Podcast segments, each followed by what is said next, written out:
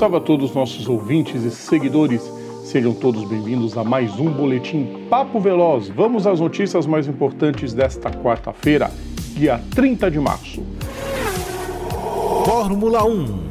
O excelente início de temporada de Charles Leclerc rendeu grandiosos elogios de Mattia Binotto, chefe da Ferrari. O dirigente pensa que o Monegasco está pilotando no nível de um candidato ao Campeonato Mundial de Fórmula 1 depois de ficar em primeiro e segundo nas duas corridas de abertura deste ano, e que já esperava isso do piloto quando houve a renovação de contrato no ano passado.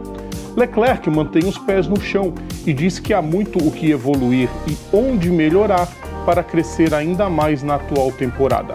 Ele e seu companheiro de equipe Carlos Sainz são os dois primeiros na tabela de classificação até o momento. MotoGP. O Red Bull Ring vai ter mudanças para a MotoGP.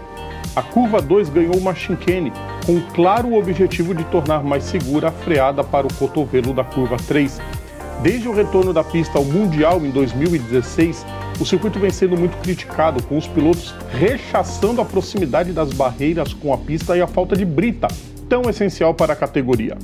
A curva em questão foi o local do gravíssimo acidente em 2020 entre Johan Zarco e Franco Morbidelli, que se tocaram em alta velocidade e suas motos foram se desintegrando pelo caminho, ficando a centímetros de atingir Valentino Rossi e Maverick Vinales, o que poderia ser uma tragédia.